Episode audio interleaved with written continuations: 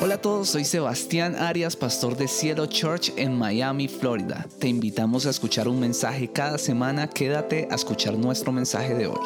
Estuve viendo un video esta semana en... Me topé con un video, la verdad. No, no lo busqué, simplemente lo encontré. De un hombre que él constantemente hace mm, bromas. Eh, su trabajo en internet es hacer bromas. Y resulta que en esta oportunidad, yo no lo sigo, pero he visto que el hombre es bastante adinerado y que es bastante famoso porque a veces va a hacer la broma y le dicen, yo te conozco. Entonces, en este caso no estaba haciendo una broma en este video y eso fue lo que me llamó la atención, sino que no sé si era el Día del Trabajador, creo, estoy casi seguro, y le plació salir en su carro porque él casi siempre está caminando, coge la gente en la calle. En esta ocasión iba en su carro y era un carro, la verdad, una gama altísima, muy lujoso, y lo que estaba haciendo era entrar a través de los drive-thru, así se dice, drive-thru, eh, de los restaurantes. Muy bien, muy bien. Vamos bien con el inglés. De los restaurantes, esto es como eh, los restaurantes que tienen para entrar en el carrito y pedir y hacer la orden allí. Entonces, estaba entrando, él entraba y lo que hacía era hacer, eh, la orden, iba a pagar y a la persona que lo estaba atendiendo sacaba un billete de 100 dólares y le decía, ten. Entonces cuando le iba a entregar la orden le decía, no, la orden es tuya y los 100 dólares también. Entonces yo como que, oh, wow. Y yo empecé a observar um, la reacción de cada persona a la que él le hacía esto, a cada trabajador. Entonces habían unos que sencillamente decían, no, volvían y estiraban, le recibían y cuando le decía, esto es tuyo, decían, no, no, no, no, es demasiado, es demasiado para mí, que no sé qué, no tienes que hacer esto. O le decían, no, no, no, no, se le ponían serio, a veces, a veces se le ponían serio y, y que no, no, no, y entonces él arrancaba, él decía, es tuyo, es tuyo, chao. A veces cuando le decían, no, no es cierto, es fake, esto es de mentira, el billete está malo. Ah, es de mentira. Entonces él cogía otros dos billetes de 100 y se los daba, 300 dólares, de verdad. O sea, a él le plació ese día eh, hacer este regalo.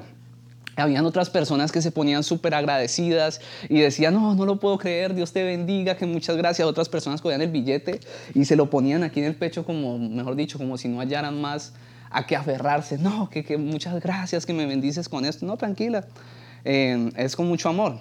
Entonces, también me puse a analizar que a él no le importaba qué clase de trabajador era ese, si era buen trabajador o malo. Yo no sé si ustedes han ido y a veces los han atendido mal en eso, a mí sí, me han atendido mal.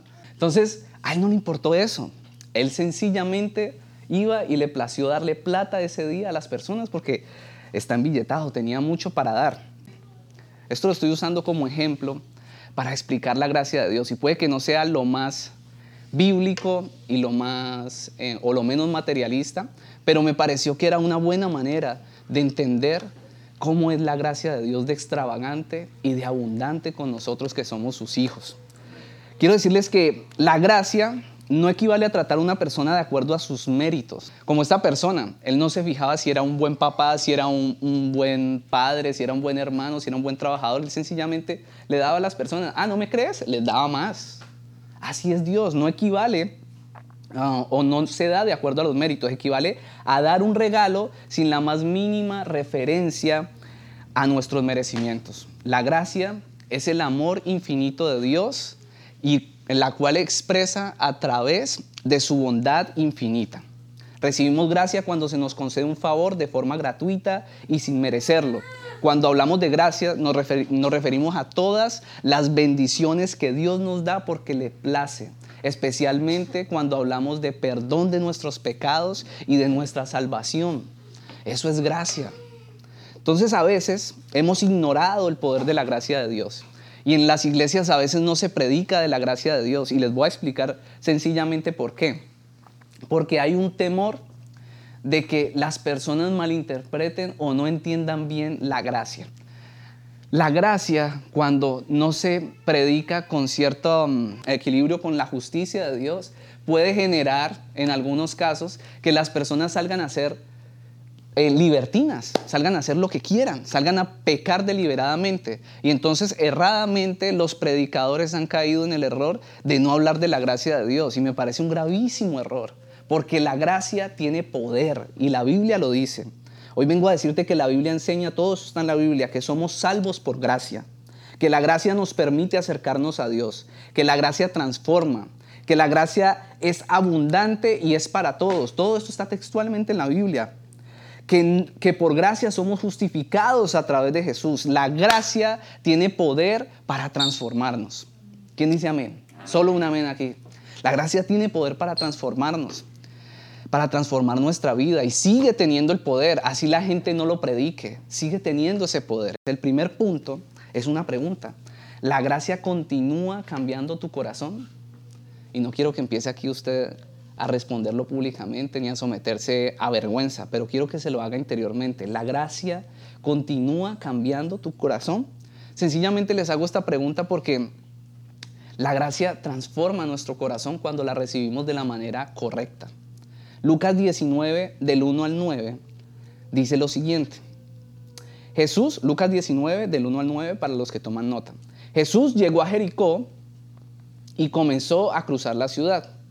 Resulta que había allí un hombre llamado Saqueo. Yo creo que casi todos ustedes conocen a esta persona. Jefe de los recaudadores de impuestos, que era muy rico. Estaba tratando de ver quién era Jesús pero la multitud se lo impedía, pues era de baja estatura. Por eso se adelantó corriendo y se subió a un árbol sicomoro para poder verlo, ya que Jesús iba a pasar por allí. Llegando al lugar, Jesús miró hacia arriba y le dijo, Saqueo, baja enseguida, tengo que quedarme hoy en tu casa. Imagínense, tremendo privilegio. Así que se apresuró a bajar y muy contento recibió a Jesús en su casa. Al ver esto, todos empezaron a murmurar, ha ido a hospedarse con un pecador. Pero Saqueo dijo resueltamente, mira Señor, hoy mismo voy a dar a los pobres la mitad de mis bienes, y si en algo he defraudado a alguien, le devolveré cuatro veces la cantidad que sea. Versículo 9. Hoy ha llegado la salvación a esta casa, le dijo Jesús, ya que este también es hijo de Abraham. Tremendo. Saqueo era un reconocido artista de la estafa, del robo, en esa época. Se encargaba de recaudar los impuestos para el régimen romano. Y resulta que los romanos, era rico porque los romanos le tenían permitido a estas personas, que también eran llamados publicanos, les tenían permitido quedarse con el dinero de la gente. Imagínense quién no se enbilleta de esa manera, tan infame, porque además se quedaban con el dinero de la gente que necesitaba, de la gente pobre. O sea que usted lo puede llamar como un corrupto, lo puede llamar como un ladrón, lo puede llamar aprovechado. Todo esto era saqueo. Y a pesar de su posición económica, la historia dice que Saqueo procuraba ver a Jesús. Seguramente porque entendió que su vida, en su vida cargaba un profundo vacío. Podría ser rico, podía vivir en las mejores comodidades, podía tener una posición súper buena, pero también necesitaba ser redimido. Tenía uno de los mejores puestos que uno podría tener en ese, en ese momento, pero necesitaba a Jesucristo, necesitaba redención. Y escuchó seguramente hablar de Jesús como toda esa multitud que estaba allí.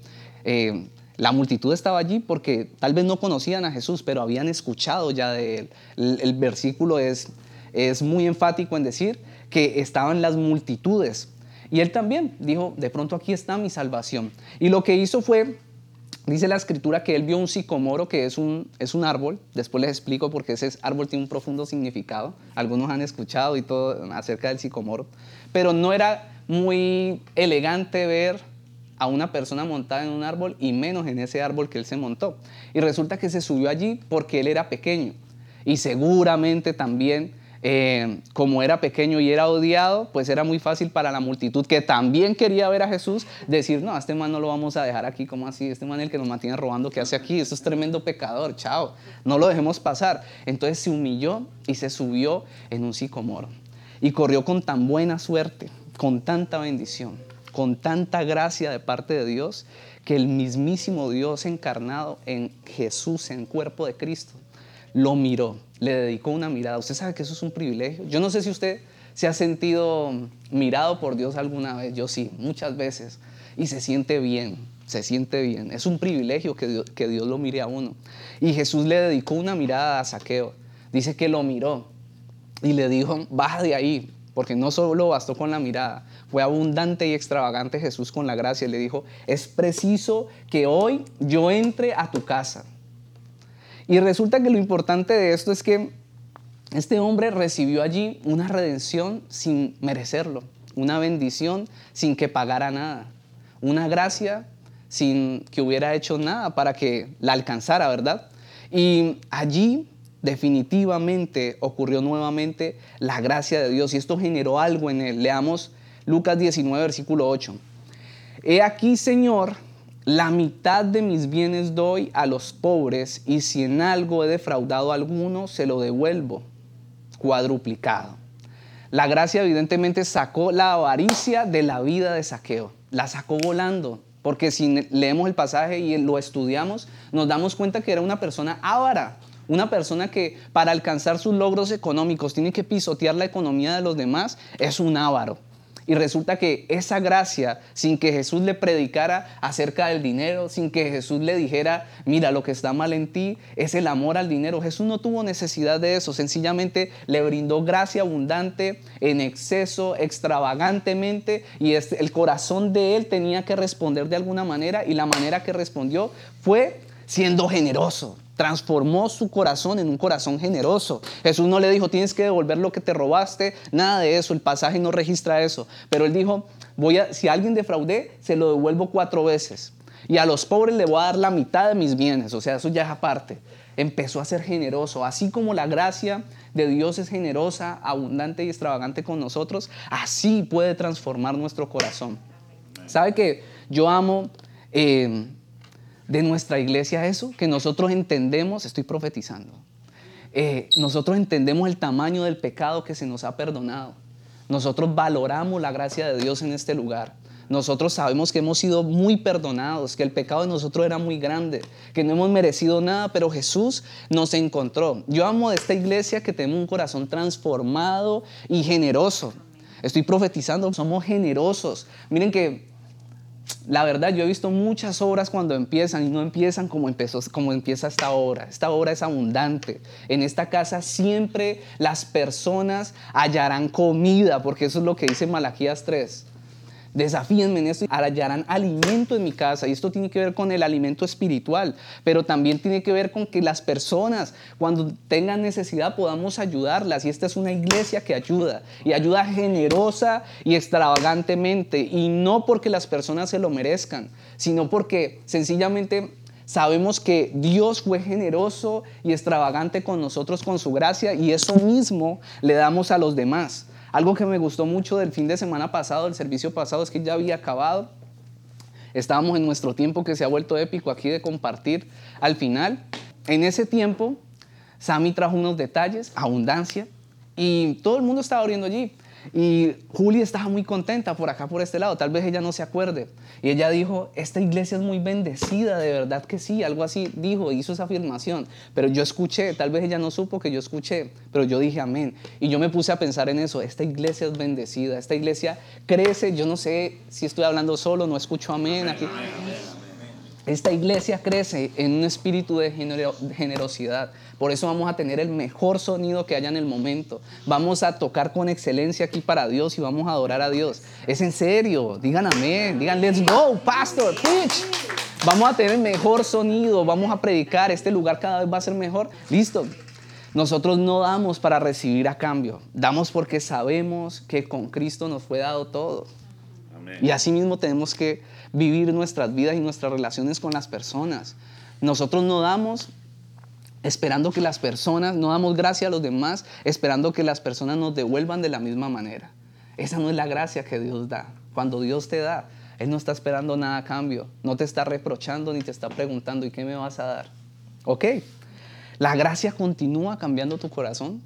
¿Cuánto tiempo ha pasado desde que tu generosidad asombró a alguien? ¿Cómo es posible que una persona que hace bromas tenga ese grado de generosidad que la gente le diga, ¿es en serio? Es que ustedes tienen que ver el video y lo busqué y no lo pude volver a encontrar porque yo no lo sigo a él. Y estaba buscándolo para poder poner el nombre de él aquí porque es muy famoso. Y, y no lo pude encontrar, pero la gente lo miraba como que, ¿es en serio? ¿Es en serio que me estás dando eso? Es que, ay, no, no es en serio. Otros 200 dólares, pa, tres. No, y eso brincaban. Y una vez salieron como los compañeros de trabajo y también sacó y les, o sea, se asomaban así, ¿qué está pasando? Porque la persona estaba, estaba saltando de la alegría. Y llegó y pum, pum. ¿Ustedes imaginan que eso fuera gracia en vez de billetes de 100? ¿Ustedes imaginan? que alguien reciba el perdón de Dios y, y, se ponga tan feliz, porque yo no sé, yo me puse muy feliz cuando, cuando yo sentí la redención de Cristo en mi vida. Y usted se imagina que, que alguien se asomara y ella, ¿por qué está así? ¿Quién está ahí al frente? No, es Juli, que está, que está predicándole y le enseñó de Jesús. Y, y tú empiezas a predicarle a la persona y esa persona también, ¡guau! emocionada. Así funciona la gracia de Dios. Pero tenemos que ser extravagantes, sin miseria. La salvación y esa gracia no es solo para nosotros. Esta gracia es para todos. No nos podemos quedar con eso. ¿Cuánto tiempo ha pasado desde que alguien reaccionó diciendo, por favor, no, en serio, es demasiado, demasiado. En serio, en serio, en serio, Abelito, es demasiado. Es mucho, es mucho.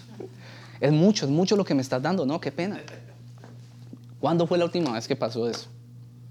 Tal vez para ti y para mí, saqueo no merecía ser salvo, ¿verdad? Pero la gracia de Dios es generosa y extravagante va mucho más allá de lo que merecemos. ¿Saben? Nosotros no merecíamos ninguno, ninguno de los que estamos aquí.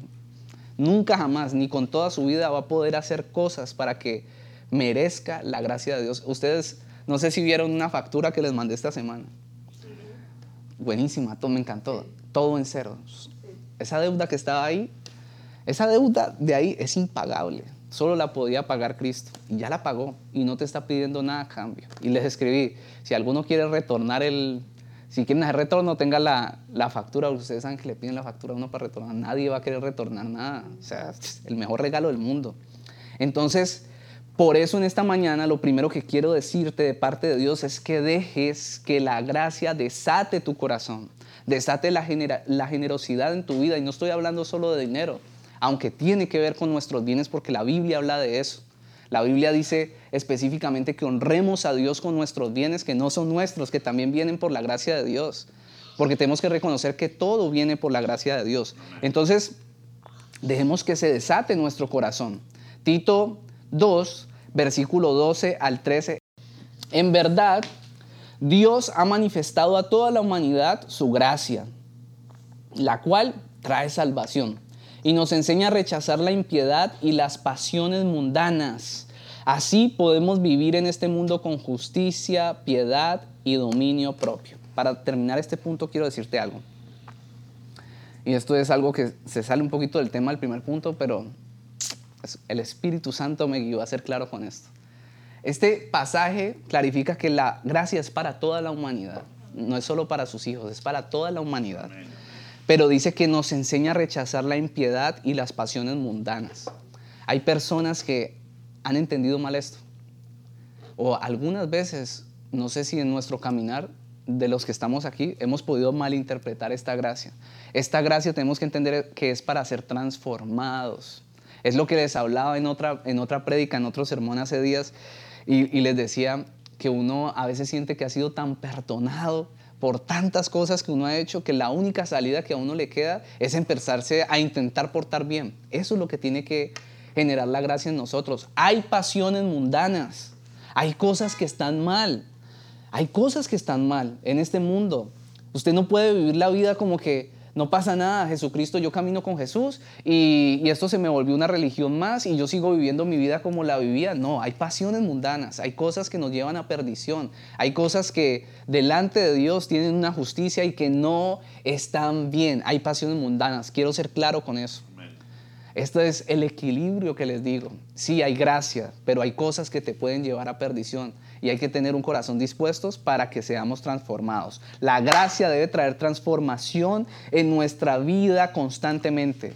La gracia debe continuar cambiando nuestro corazón. Si la respuesta a esta primera pregunta para ti fue no, definitivamente hace rato que no siento que mi corazón es transformado, definitivamente hace rato que estoy más, más amarrado que, que cola de chorizo, si usted siente que está pasando eso, usted tiene que ir al Señor. A mí me ha pasado. Este pastor es muy raro, como jale con eso. Con ese dicho tan raro, es que me ha amarrado. Solo se me ocurrió aquí, no, no lo tenía escrito, entonces me tocó decir el primo.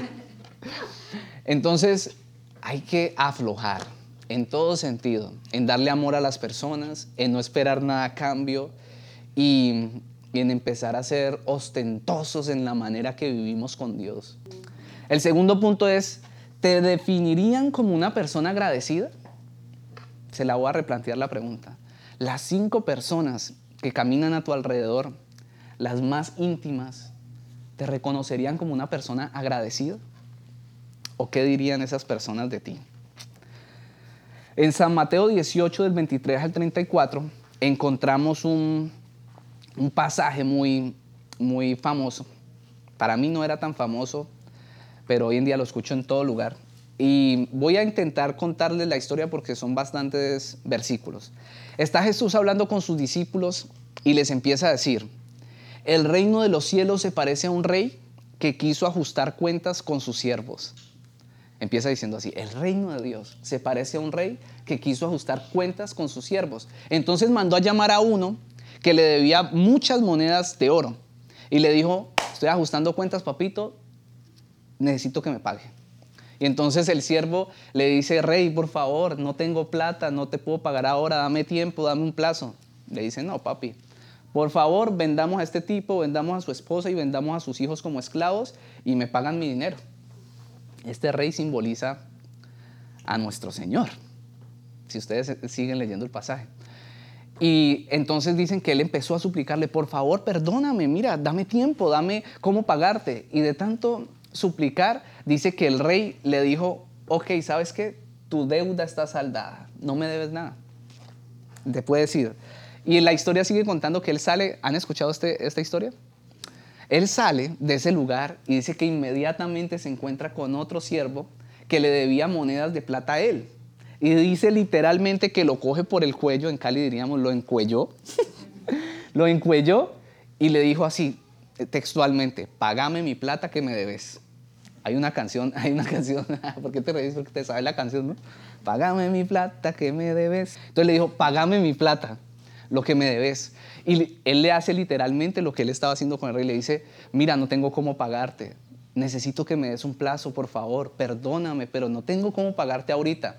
Y lo que la historia cuenta o describe es que lo llevó hasta la cárcel e hizo que le pagara todo lo que le debía. Hubo personas que lo vieron y se entristecieron por lo que vieron, porque sabían que él había sido perdonado y no fue capaz, recibió el regalo del perdón de esa deuda, pero no fue capaz de darle ese mismo regalo a alguien más. Recibió gracia, pero no fue capaz de darle gracia a otra persona.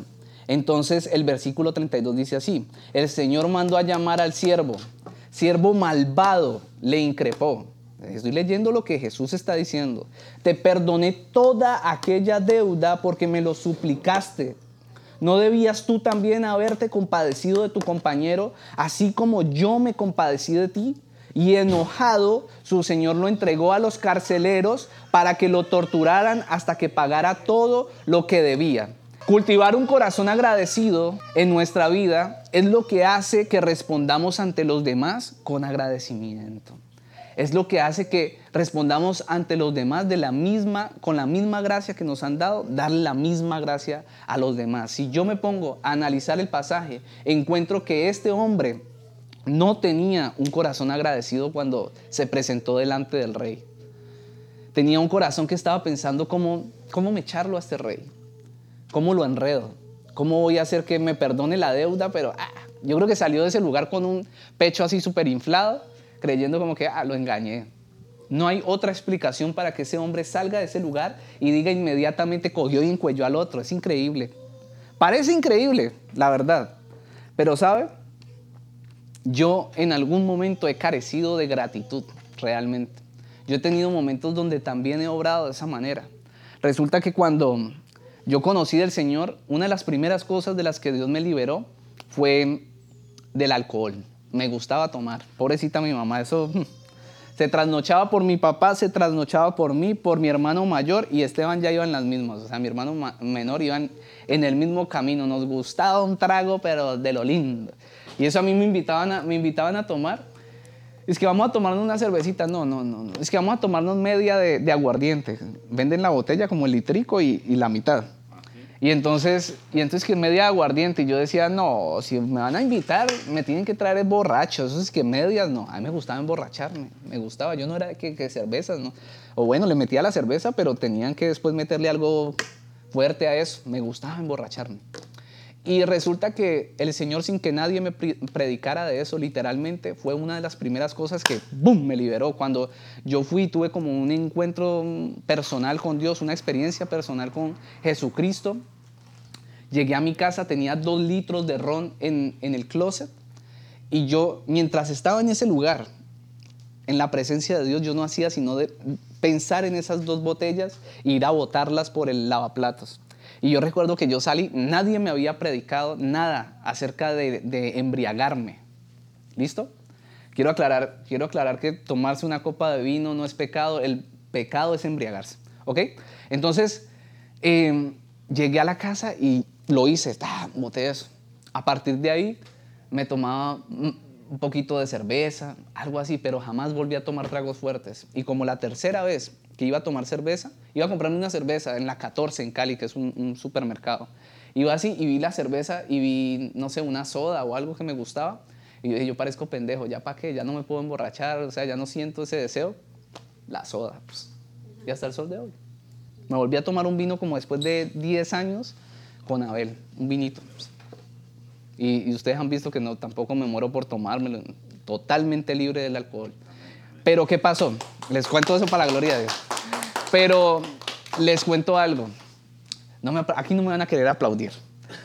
Vivíamos en una casa de dos pisos y después de que ocurrió esto, de que sentí esa gracia de Dios, que me sentí tan perdonado y que quise como empezar a portarme mejor, a hacer cosas que le agradaran a Dios, no podía ver a mi papá. Yo sabía que por lo menos era viernes o sábado y ese tipo, mejor dicho, no había llegado y ya me olía a trago. O sea, ya me olía como que tomó. Y entonces yo salía corriendo, yo escuchaba el carro y yo salía corriendo para el segundo piso y me encerraba, el propio religioso. Una cosa terrible, pero yo no tenía tanta, digamos, no tenía el conocimiento de la palabra de Dios y del Señor que tengo ahora. Y en una de esas encerradas llego, yo me ponía, que el propio hipócrita, me ponía a leer la Biblia y me ponía a orar. Y en una de esas llegué y me puse a leer la palabra de Dios y me encontré con este pasaje.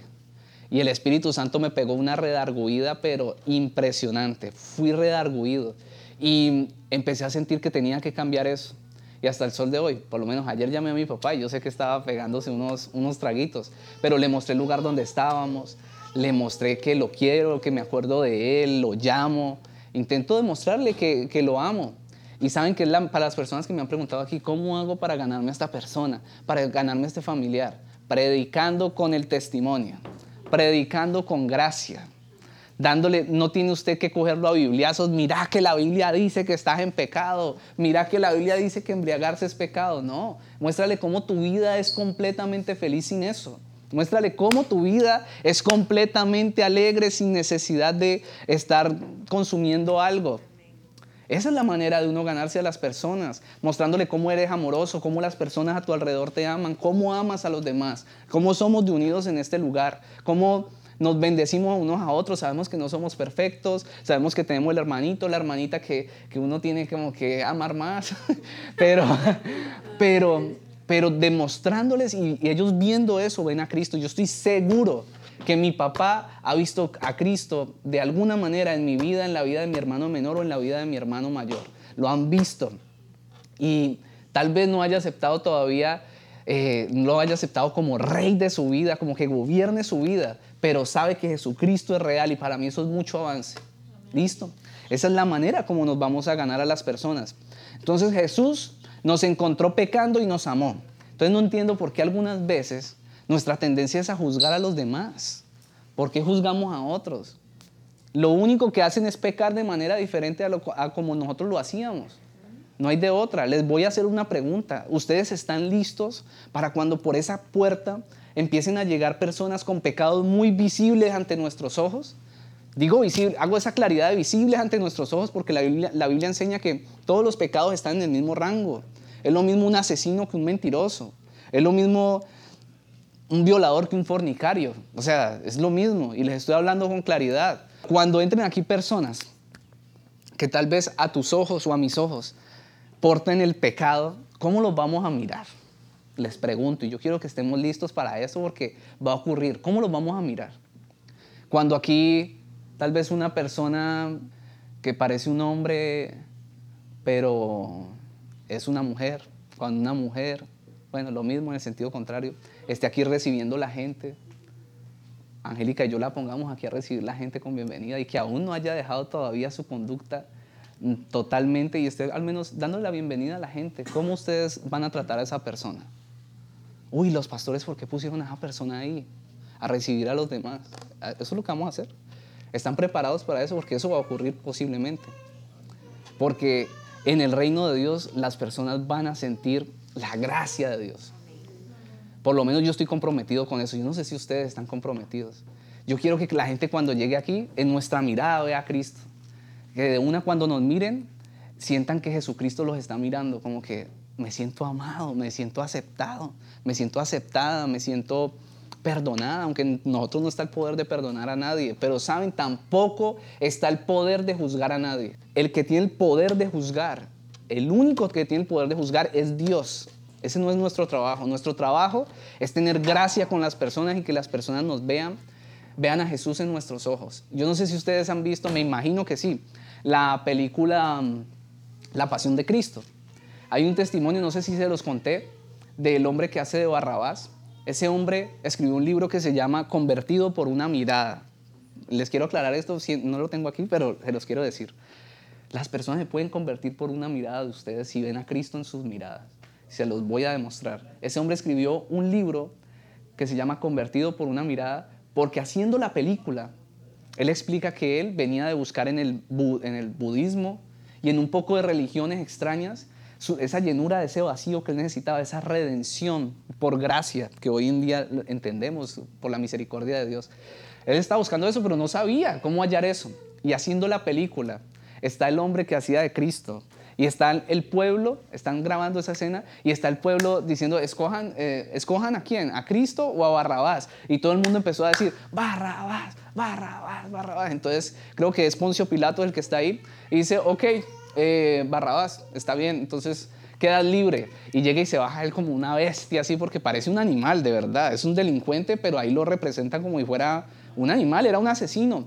Y llegan que él se, eh, dicen que él se bajó, o él escribe que él se bajó del púlpito donde estaba, y él llega y voltea y él mira a Cristo, no sé si se acuerdan de esa escena, mira a Jesús, y él dice que en la mirada del actor vio se le reveló Jesucristo.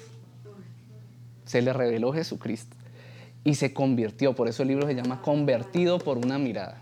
Entonces díganme si, si, si no hay poder en nuestra mirada. Yo porto a Jesucristo, yo no sé usted, espero que sí. Yo porto a Jesucristo. Y yo quiero que cuando la gente me mire, se sienta tan amada, sienta lo que yo sentí cuando Jesús se paró aquí a mi lado a decirme, mira, tus vacíos son estos. Y si tú quieres vivir conmigo, te invito. Es la única manera como vas a llenar tus vacíos, que la gente pueda sentir eso. Yo quiero eso, yo no sé si tú quieres eso. Yo no sé si, o si tú quieres que cuando la gente te diga, esto es un religioso cuando me acerco a esta persona me siento acusado, me siento señalado, me siento juzgado. Debemos cambiar nuestra manera de ver las cosas. En este pasaje lo más grave es que vemos que al rey, lo que está explicando Jesús, al rey no le agradó la conducta de ese siervo. Dijo, yo, le, yo te perdoné y no fuiste capaz de dar la gracia que te di. ¿Verdad? Me parece que es grave y es delicado. La gracia nunca fue recibida por este hombre. Este hombre nunca entendió el tamaño de lo que se le había perdonado. Nunca lo entendió. Lo segundo que he venido a decirte de parte de Dios es que debemos cultivar un corazón agradecido que nos lleve a dar gracia a los que nos rodean y a dejar de juzgar y empezar a amar a los demás como nunca, extravagantemente. Amén. El tercero y último punto y última pregunta es, ¿la gracia aún vence tus culpas? O la gracia aún vence tu culpabilidad, tu sentimiento de culpa, quiero que vayamos a Juan capítulo 8, versículos 6 al 11. Resulta que este pasaje también me imagino que lo conocen. Relata la historia de una mujer que fue encontrada por los fariseos en el mismísimo, bueno, fariseos, eh, llámelo autoridades religiosas del momento, llámelo maestros de la palabra de Dios en ese tiempo y fue encontrada esta mujer en el mismísimo acto del adulterio. Es decir, esta persona estaba teniendo relaciones sexuales con una persona que no era su esposo. Y cuando fue hallada allí por ellos, la sacaron. El pasaje no es muy explícito, pero me imagino que la sacaron casi desnuda, cualquier trapo encima, me imagino que medio arrastrada, agredida, y la sacan por los, no sé cómo usted se imagina esas aldeas, esos, esas, esos ciudades, yo me imagino eso lleno de polvo, me imagino que la sacaron así avergonzada, la gente asomándose a ver quién, a, quién llevaban ahí, uy, mira la vecina, adúltera, me imagino que gritando, ah, que sos una pecadora, ah, que mira esta cualquiera, no sé cómo le dirían. Y la sacaron y dice que se la llevaron a Jesús, que estaba seguramente por ahí cerca. Y le hicieron una pregunta capciosa.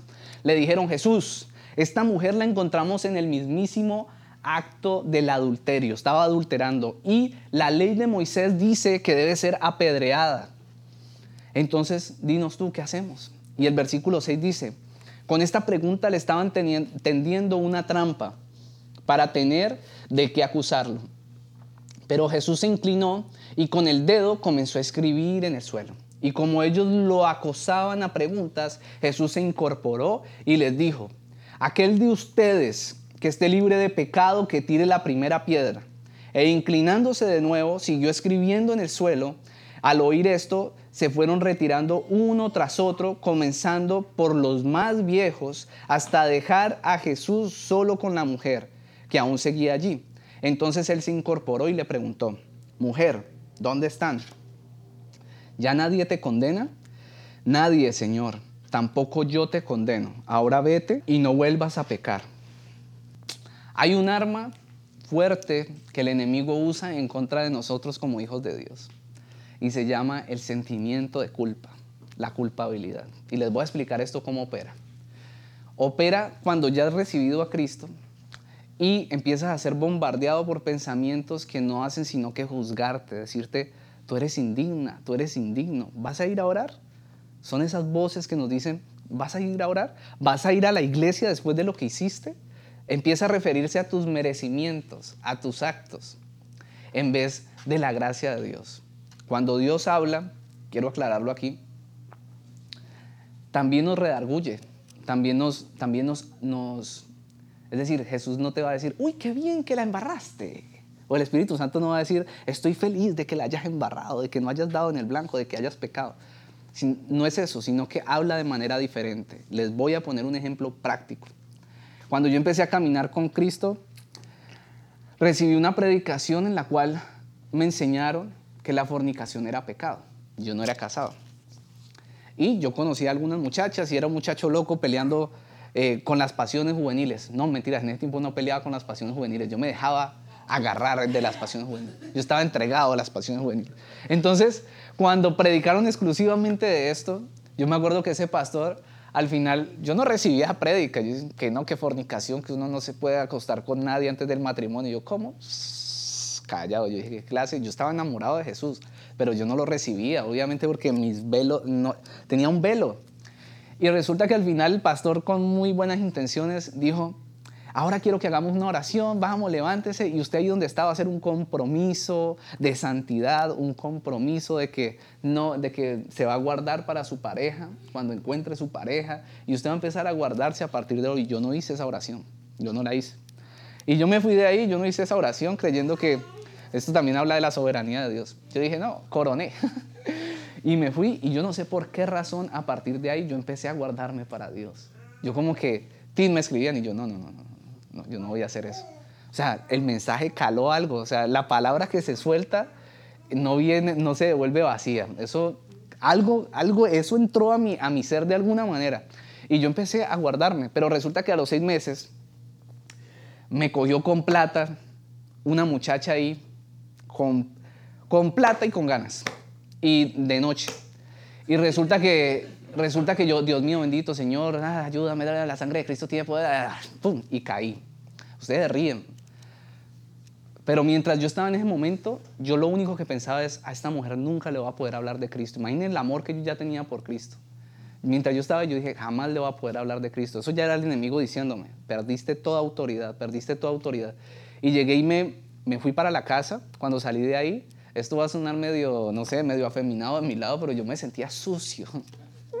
me sentía sucio, la verdad. Y me fui, me fui para mi casa y no veía la hora de entrar a mi habitación, cerrar la puerta y ponerme a orar y a llorar. Y cerré la puerta y lloré sin mentirle. Yo creo que una de las oraciones más largas, con más pasión que he hecho, por ahí una hora y media llorándole a Dios, pero desde mi interior, amargamente, pidiéndole perdón. Imaginen lo profundo que caló esa palabra en mí.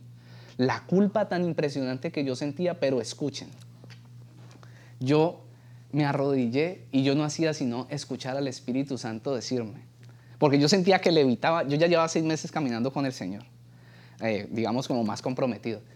Y yo, lo, y yo sentía como que levitaba. Y en ese momento allí en la intimidad me di cuenta que yo estaba empezando a caminar en mis propias fuerzas. O sea, yo sentía que era yo, que era yo el que, ah, porque yo soy, entonces entonces Dios me bendice, como yo soy, entonces por eso estoy así ungido. Y ahí el Espíritu Santo me dijo, esto no se trata de tus fuerzas, primero. Y me dijo, vamos a intentarlo de nuevo, pero ahorita lo vamos a hacer juntos. Yo sentía el Espíritu, yo lloraba. Y yo no, me yo no sentía esa acusación, esa culpa.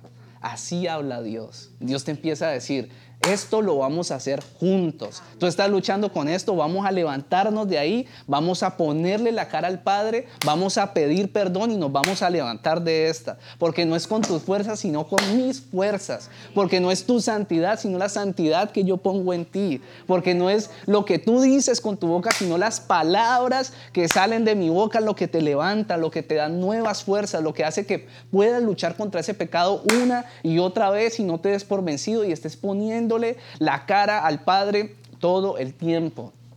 ¿Me entienden cómo trabaja el enemigo y cómo trabaja Dios? Dios, tú tienes que aprender a discernir esas voces. Cuando la voz te dice, no eres digna, no eres digno, otra vez en lo mismo, te acusa, te aleja de la presencia de Dios, no es Dios. Pero cuando la voz te dice, ven a buscarme, arrodíllate, pide perdón, pongámonos a cuentas, hablemos de esto, busquemos ¿Cuál es la profundidad de esto? ¿Por qué está ocurriendo esto tan reiterativamente en tu vida? Ese es Dios. ¿Fui bien explícito con esto? Entonces, cuando cargamos con esa condenación, ¿qué es lo malo?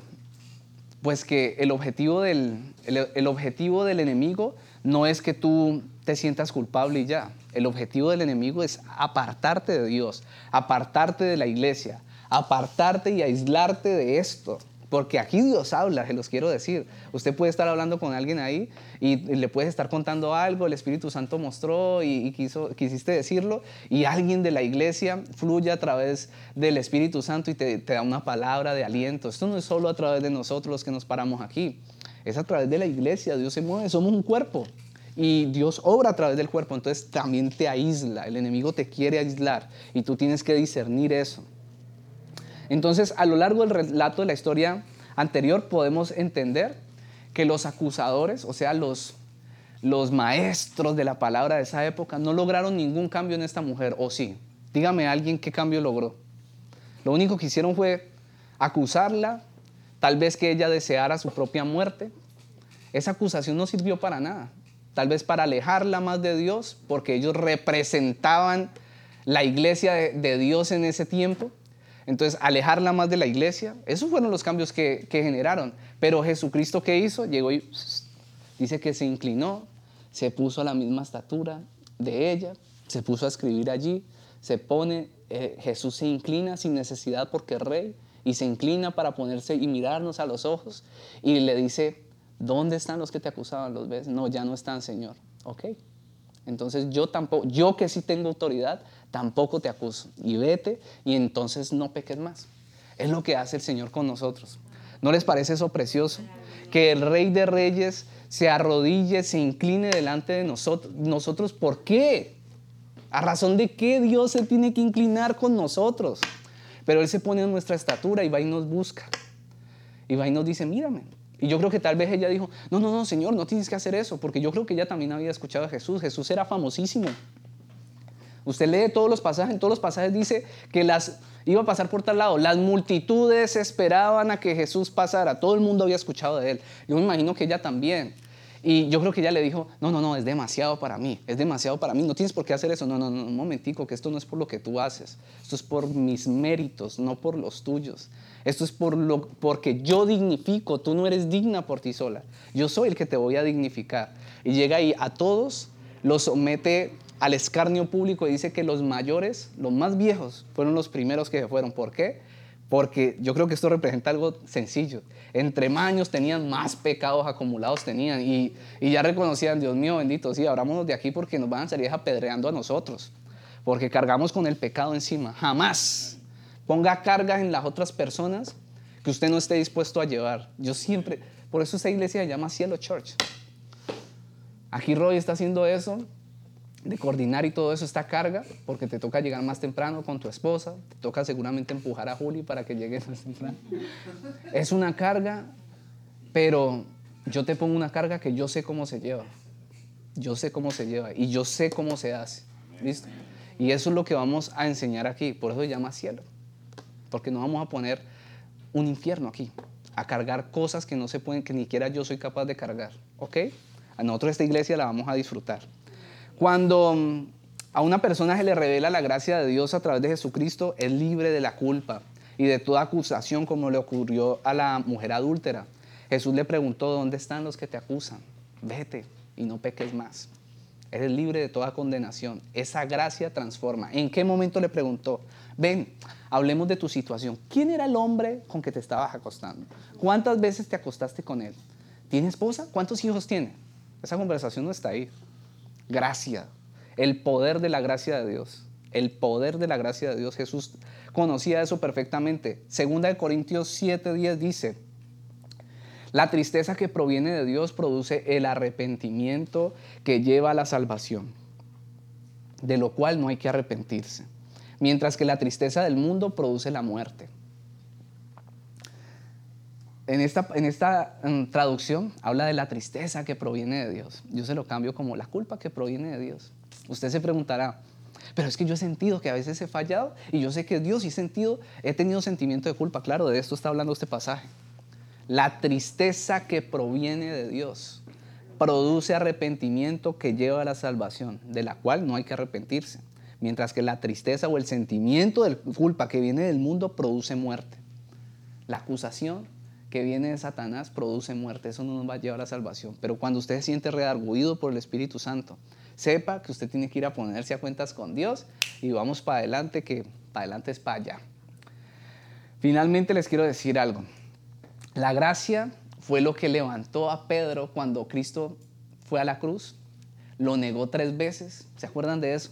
Después de caminar con él, de ser repana, de caminar, mejor dicho, lo que fuera, de defenderlo, fue y lo negó tres veces y yo creo que Pedro se sintió súper acusado, no pudo discernir bien las voces de esta acusación y pasajes más adelante encontramos que se encontraba cuando Jesucristo resucita, eh, se les aparece a ellos y dice que encuentra a Pedro otra vez pescando.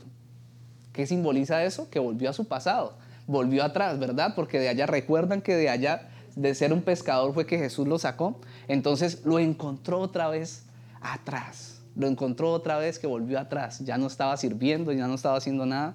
Y Jesús va y le, y le dice, ¿me amas? No se pone a decirle, ah, que, me negaste, que no.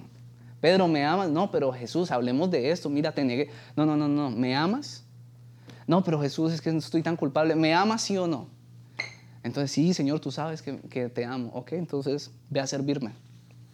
Ve a servirme. Eso es lo que importa. ¿Me amas? ¿De verdad? ¿Quieres hacerle? Si, si de verdad me amas, vamos para adelante. Vamos a hacerlo juntos. No es así como ahora la gracia de Dios. No sé, esa es la Biblia que yo leo. La Biblia que yo leo es esa. Una, un Señor un Dios que nos ama, que nos da oportunidades, que nos da el privilegio de hacer parte de su mesa, que nos da el privilegio de servir en, un reino que tal vez no mereces ni no merezco, pero aquí estamos, porque no es por nuestros merecimientos, es un privilegio estar ahí, lo que estás haciendo. Y cada que ustedes estén haciendo algo para Dios, venir aquí a organizar unas, unas sillas, tal vez uno lo pueda ver mm, sin el espíritu, no, esto es un tema meramente eh, ¿cómo se dice? Material, o sea, natural. Pero no es así, mira. El mejor jefe que uno puede tener en la vida es Jesucristo.